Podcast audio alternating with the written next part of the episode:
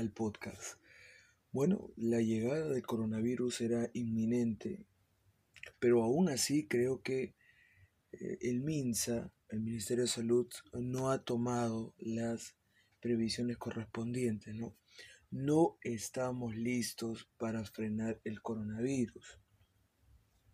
A pesar de que el MINSA nos miente y todo, diciendo que sí, que no pasa nada, que estamos preparados. Yo no sé qué vaya a ocurrir cuando el coronavirus llegue a las regiones víctimas del dengue, por ejemplo. O aquí nomás, en Comas, que hay varios casos. Comas, la capital, a 30 minutos del centro histórico, a 45 minutos ya, digamos, del centro histórico de Lima. ¿Qué se hace en esas circunstancias?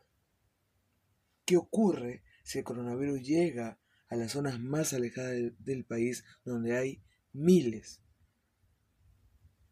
de personas sufriendo por el dengue? ¿Qué era ahí la ministra? ¿Qué era allí la viceministra? Que eh, después de que el presidente salió a, en Televisión Nacional a confirmar la noticia, al día siguiente hubo una conferencia de prensa, liderada, encabezada por la viceministra de Salud. ¿Y qué hace la viceministra? Y el equipo de prensa. Porque, a ver, hay que ser crítico, pues, ¿no? También, acá no todo es pasar la franela como hacen algunos. No, no, no, no. Hay que ser acuciosos. Y varios medios, y que lo digan, varios medios que estuvieron en esa conferencia también salieron indignados con lo que se hizo. ¿Qué es lo que ocurrió? Yo les voy a contar todo porque ustedes no conocen, ustedes son oyentes que desconocen los pormenores de una conferencia de prensa. Entonces, para situarlos en específico en esa conferencia terrible. ¿ya? Porque acá eh, no es que se trata de que eh, eh, ser considerados con las autoridades, porque ellos no son considerados con los periodistas ni con la ciudadanía. Y hoy, en la segunda conferencia, eh, sin la ministra eh, de Salud, también otro error. Yo lo voy a explicar todo. A ver, para ponerlos en contexto, ¿ya? El día viernes, viernes eh,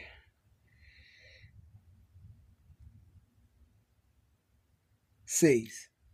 Viernes 6 de marzo se anuncia el coronavirus, que llegó al Perú el primer caso, lo que se denomina eh, paciente cero, caso cero. Bueno. Al día siguiente, la viceministra iba a anunciar los resultados de este primer cúmulo de exámenes, de test desarrollados, emprendidos a los familiares del caso cero. Entonces el MINSA convoca a una conferencia de prensa. Es, eh, digamos, un acto común que tú convoques para que se resuelvan todas las dudas, porque el periodista es el intermediario entre las autoridades y la población. Las autoridades se dedican a especializarse en la materia, a escalar, a conocer al detalle. Son científicos, conocedores, expertos, y a eso se dedican. Y el periodista es aquel que llega a las ciudades más alejadas, aquel que escucha las exigencias de la población y que transmite el mensaje a las autoridades para que se actúe. Entonces, ¿quién está más cerca de la población? Las autoridades, que son especialistas en la materia, se dedican a escalar y escalar también no solamente en el ámbito de mejores puestos, sino intelectualmente hablando. Cada vez se especializan más y son los expertos en la materia. Son las voces autorizadas. Para eso estudian y para eso se capacita. Mientras que el periodista transmite las exigencias de la población. Para eso hay conferencia de prensa. A estas alturas ya yo creo que eso está claro, está implícito en la palabra o en la frase conferencia de prensa, ¿no? Espero. ¿Qué es lo que ocurrió el día sábado? Convocan a la prensa. Hay una, hay una eh, eh, pregunta por periódico. No todos, digamos, eh, entregan las preguntas para, para las autoridades. Y es una que ya empieza, ahí empieza el error, ¿no? Una pregunta por medio. Terrible. Bueno. Y bueno, los medios evidentemente tienen que aprovechar en hacer dos, tres, ¿no? Parece que eso, parece que eso colma la paciencia de los organizadores de la conferencia de prensa y de las autoridades. Y mientras más incisivo sea, peor. Entonces, los medios entregan su pregunta o sus preguntas. Incluso hay medios que van en representación del área impresa y web. Y cada uno tiene eh, autorización y potestad para hacer preguntas por separado, a pesar que son el mismo medio. Así estamos, ¿no? Entonces también que vayan todos los medios, no, no solamente con su editor web, que vayan con el web, con el impreso, con el eh, de la radio y con los casos de los podcasts también con el editor de video, ¿por qué no? Bueno, ¿qué es lo que ocurre? Que la, la viceministra responde a las preguntas, corta abruptamente la entrevista, la, la conferencia, luego de que un periodista critica las condiciones deplorables en que se encuentra el Hospital Carrión, después de que él mismo hizo un recorrido y verificó que eso era un caos. Se habla tanto del lavado de manos, de la utilización de jabón, de la limpieza y la higiene, y el Hospital Carrión, que es el principal hospital que recibiría a infectados que vienen de otro país, es decir, es el hospital eh, que debería ser el más apto para recibir a los pacientes, y son varios, con mucho más razón, que provienen del extranjero, porque está a pocos minutos, es el más cercano al aeropuerto Jorge Chávez, y no tiene agua, no tiene jabón, no tiene papel higiénico, las condiciones sanitarias son terribles. Y eso le molestó pues a la ministra, a la viceministra. Y lo que hizo es cortar la entrevista, no hay repreguntas, ¿no? No, no, no. Basta con las preguntas que hicieron. Las repreguntas no existen para ella ni para los organizadores.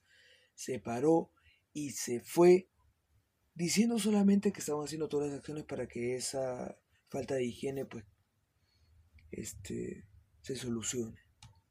Se paró y se fue. No hay repreguntas. No hay oportunidad de exponer la crítica de los periodistas, porque acá se está mintiendo sistemáticamente. Mintiendo. De que hay hospitales y todos están acondicionados. Eso es falso. Y después que digan, no, que la población esté tranquila, ¿no? Eso, esos son los pocos que le creen. Que la población esté tranquila, que no pasa nada. Que de, el 80% de casos son eh, eh, curable, solo el 20% se agrava y un porcentaje mínimo fallece. ¿Cómo le explicamos a la gente, entonces, señores del MINSA, que en Argentina o en otros países ya hay muertos? ¿Y acaso ellos que tienen? ¿Mil infectados? ¿500? ¿100? No llegan ni a la docena y ese murió. Uno dos o tres. Entonces las estadísticas, cuando son generales, universales, eh, se ven bien, ¿no? Porque claro, si hay eh, miles de millones de seres en el planeta, y pues si hablamos, si, agarramos una muestra extensísima, eh, no se ve tan impactante. Pero si nos ponemos en, situaciones específicas como nuestros vecinos en la región. Si solo nos situamos en la región, la cosa se agrava. y ahí cómo respondes, ¿no? cómo respondes ante eso? Entonces a eso le molesta al Minsa, ¿no? Que cuestiones.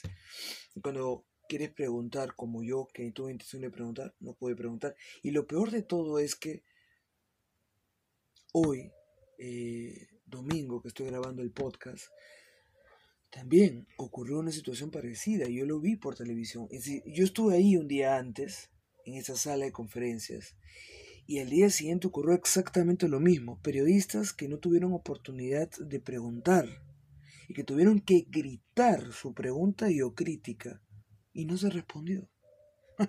Las autoridades se pararon y se fueron. Huyeron de las repreguntas, huyeron de los cuestionamientos. Y, lo peor de todo es que no quieren dar detalles, no quieren dar detalles de el, el, el séptimo infectado con coronavirus. Información en reserva, dicen ellos. ¿no? La transparencia al carajo. Información en reserva, este, no, no podemos decir esas cosas, dicen ellos, ¿no? Muy diplomáticos se creen, pero en realidad están ocultando información que merece ser pública. ¿Por qué? Porque los ciudadanos merecen saber cómo se contagió, bajo qué circunstancias, cuánto tiempo eh, se incubó ese virus en esa persona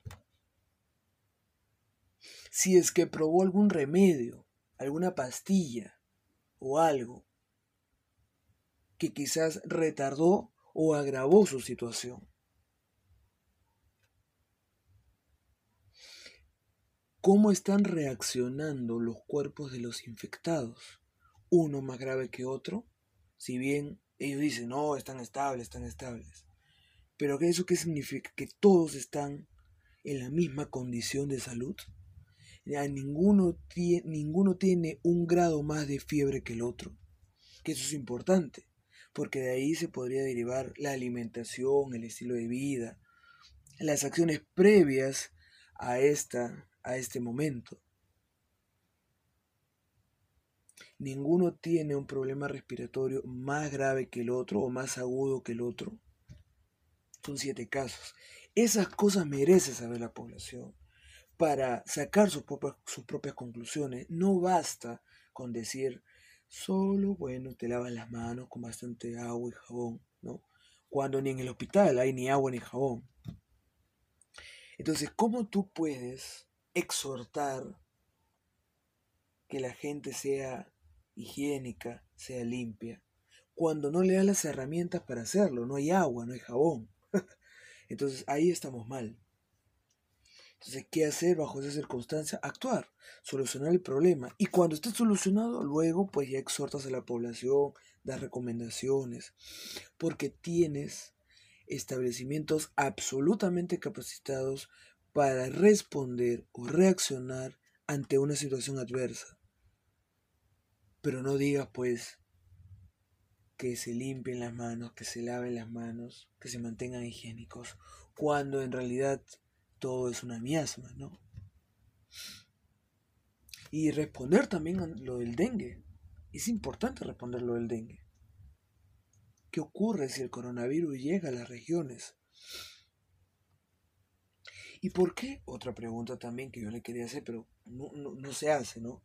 Parece que los cuestionamientos son reprimidos, sepultados eh, por las autoridades y los organizadores de la conferencia de prensa. ¿no? Y hasta que los periodistas tienen que gritar su pregunta, su crítica, trasladado por la población misma. Bueno, ¿por qué hasta el momento no se ha habilitado un área, un espacio dentro del aeropuerto para que sea un filtro, un primer filtro? Así como hay la caseta, el puesto de migraciones, que hay un puesto de salud al costado de lo de migraciones para que un médico revise, revise a los que provienen de España, Italia, China, entre otros. Y después de que le sellen la visa o, le den su papel de inmigración, ¿no? Que pase por la caseta de salud para que le revisen si tiene los ojos rojos, si tiene fiebre, problemas eh, de eh, problemas respiratorios y todos los demás síntomas del coronavirus. Porque se está haciendo eso, se tiene planeado hacer. Entonces, no podemos decir, no sean alarmistas cuando mienten, ocultan información y no escuchan críticas. Cuando tenemos un MINSA absolutamente transparente, que escucha críticas y o sugerencias, la situación cambia. Cuando lo oculta, no. Esperemos pues de que eso con prontitud cambie, si no la cosa se va a agravar. Esto ha sido todo por hoy. Los invito a suscribirse, a darle me gusta, comentar y compartir los podcasts. Gracias a todos ustedes. Nos reencontramos en otra oportunidad. Bom dia para todos.